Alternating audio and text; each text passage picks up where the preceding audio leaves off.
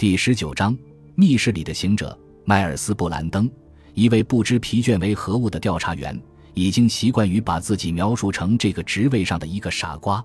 在认为他是傻瓜这点上，妻子安吉拉与他倒是不谋而合。不同的只是，布兰登认为自己只是一个工作傻瓜。他清楚这点。幸运的是，那个叫难以形容的保险公司也清楚这点。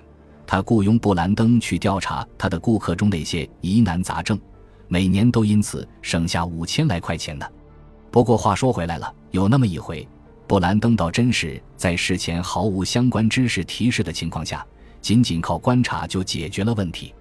事实上，由于布兰登很少看那些低俗小报，在那个古怪的百万富翁赫尔伯特·杰沃森被发现死在自己家的床上之前，他可能真的从来没听说过他。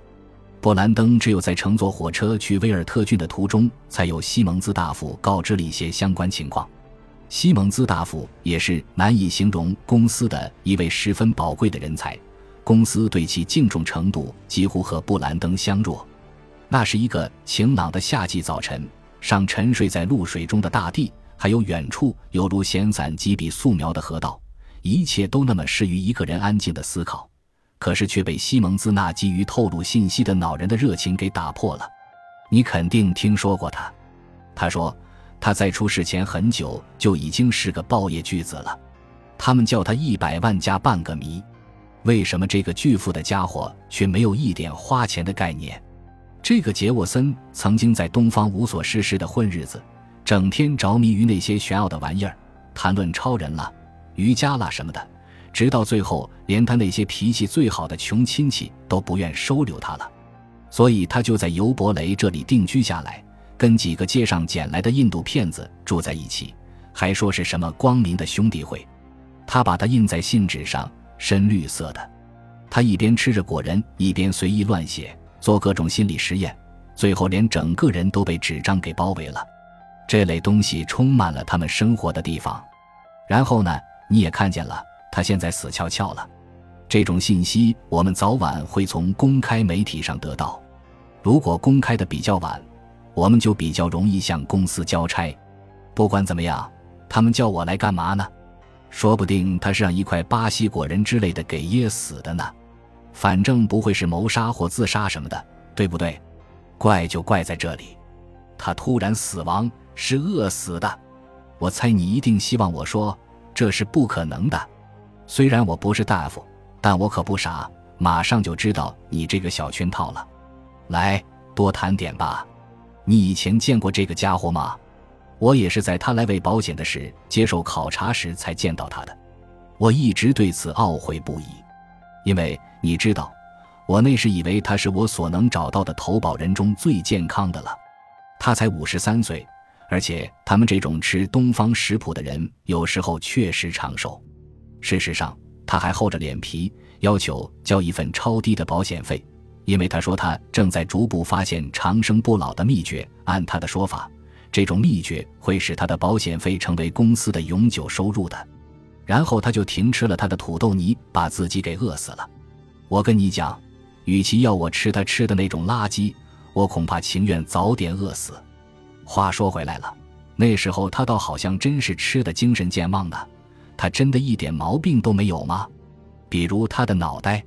嗯，他承认有点神经质，而且我必须说他一些神经测试的结果很差。你知道，如今我们总是把那些神经质的人带到公司大楼的顶层去，看他们会不会因此而抓狂。嗯，这个家伙当时已经到他的忍耐极限了，无论什么原因都不能使他再往外多看一眼。但是如果当时他的亲戚想让他被鉴定一下，他们当然有理由这么做，我就不会做后来的事了。科尼海奇精神病院那时还不存在呢，这一点我可以发誓。即使在主管会议上，我也是这么说。这么说，他就这么突然饿死了？你能不能再说的详细点？啊，事实是他在他称为实验室的房间里把自己关了大约十天。我没亲眼目睹，但他们告诉我那是一个老健身房或网球场。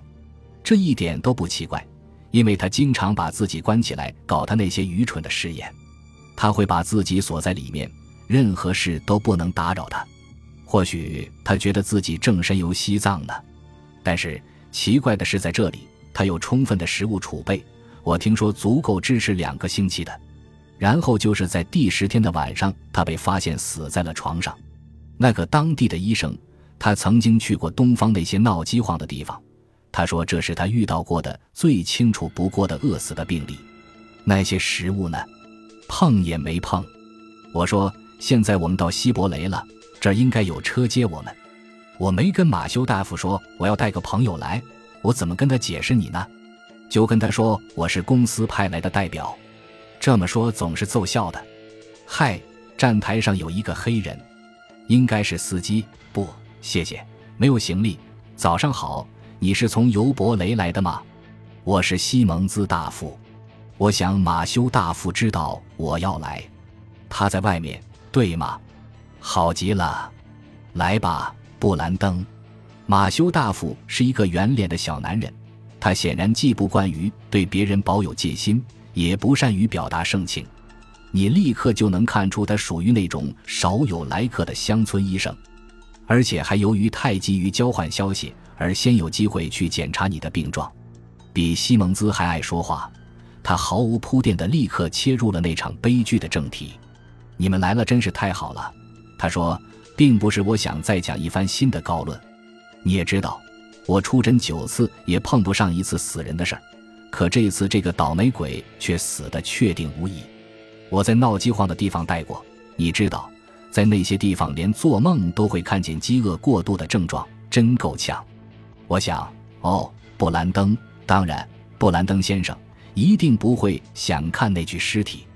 他们已经把它收拾起来，放在兄弟会的大楼里了。只要一完事就可以处理掉了。那个，呃，症状出现的很突然，你知道，布兰登先生。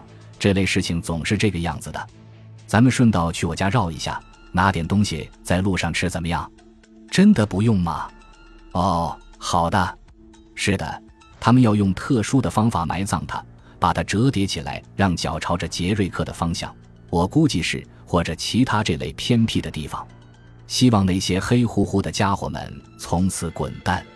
他补充道，并且压低了声音，以防被司机听到。邻居们都不喜欢他们，这是事实。他们不是纯印度人，你知道，他是从旧金山之类的地方把他们捡回来的。要我说，该叫他们东印度水手。我倒不知道你能甩掉他们，大夫。布兰登解释道：“我想你应该意识到了，他们正是杰沃森遗嘱中规定的受益人。至少，他的保险计划是为兄弟会的利益制定的。”而且我估计还有一大笔数目可观的他自己的钱是留给他们的，你们公司会付这些钱的，对吗，布兰登先生？这位小个头大夫说道。天，我怀疑他们会不会让我进兄弟会？他们只有四个人，就是再多个几千人，我也能应付。这个嘛，布兰登解释，就是我们来这儿的原因。如果他真是自杀，你也知道，他们就不能动那笔钱。我们的保险可不包括自杀，这个诱惑可太大了。这样啊，啊，那感情好，这件事只能是自杀，脑子出问题。山上那边就是尤伯雷了，古怪的地方，以前是一个叫罗森伯克的富人的，他把它修建的像个宫殿似的，还有一个真正的网球场。那儿你能看见的那个就是他的屋顶。后来他破产了。这个地方就三钱不值两钱的卖了，一个叫恩斯顿的年轻人接了手，拿他开过一家预科学校。我挺喜欢他，可是他想尽办法也不能维持，后来又只好把他卖了，自己去了南海岸。然后就是杰沃森买了他。哦，我们到了，布兰登先生。我们进去看现场遗迹的时候，你是想在地面上随便转转呢，还是怎样？我想进到他被发现的屋子里看看。或许这些本地人中有谁能够带我进去？我很想有机会跟他们聊聊。这件事安排起来并不困难，不过布兰登发现他的向导有点尴尬，甚至有些紧张。那个汽车司机穿的是普通的黑套装，而这位同一社区的另一个代表却穿着白色的长袍，戴着与之相配的头巾，上面布满了神秘的符号。他很高很壮。他的态度是冷漠而警觉的，什么事也不能扰乱他的心神。可同时，你又感觉其实什么事也没能逃过他的眼睛。而当他说话的时候，他又用一副美国腔极重的英语掩盖了他的外表。网球场矗立在离主建筑群很远的地方，大约五百码左右。在门的附近曾经有一个走廊，但在后来这里改建为健身房时，它就被拆掉了。当你直接走进那巨大的长方形房间，它那巨大的空间感和静谧感让你仿佛走进了一座大教堂。地板上铺着发亮的红色油布，使你的脚步声消失无踪。只有当你开口讲话的时候，才传来空旷的回声。室内的主要光源和完全的空气来源。都是屋顶中央的一个天井，它的顶部镶着玻璃，只有边上的铁条可以让空气通过。健身房时期的一些痕迹依然遗留着。屋顶上的四个点上有四个环，看上去就让人想起绳子穿过钩子从它们上面垂下来。另一边还有储物柜，仿佛仍等着年轻人把靴子放进去。房子的装修终止后，主人显然就再没做什么了。当这个奇怪的主人想要隐居起来，这所房子显然实现了他的目标。他用厚厚的墙壁挡住了乡野的声音，深锁重门，谢绝外人进入。布兰登不由得开始想：当这里的主人睡在这里时，他是否感到比跟他那些可疑的受益人待在一个屋顶下更安全？但是有两件家具几乎和这件悲剧的种种真相一样引人注意：一个是地板正中的一张床。很显然，他是被临时移到那儿去的，就像医院里常见的病床。这张床安着铁栏杆和轮子，轮子在油布上划过的印痕清晰可见。床本身是光秃秃的，甚至连衬在下面的毯子也被拽了出来，和其他床单、毯子什么的一起被胡乱扔在床上或床边。布兰登敏感地嗅到一种空气，仿佛床上的人是被人强行拉起来的，因为如果他是自己离开的，无论多么匆忙。都不会是这个样子。从床看过去，在离门较远的墙边有一个餐具柜，上面放满了素食。那里有一条面包，看起来是用一种十分粗糙的谷物做的。玻璃盘子里放着一个蜂巢，一盒枣子，一些看上去很脆的饼干，还有正如西蒙兹所说的一些果仁。在这间屋子里，一般人可能没什么好胃口。但更重要的是，它也绝不是一个会饿死人的地方。感谢您的收听，喜欢别忘了订阅加关注，主页有更多精彩内容。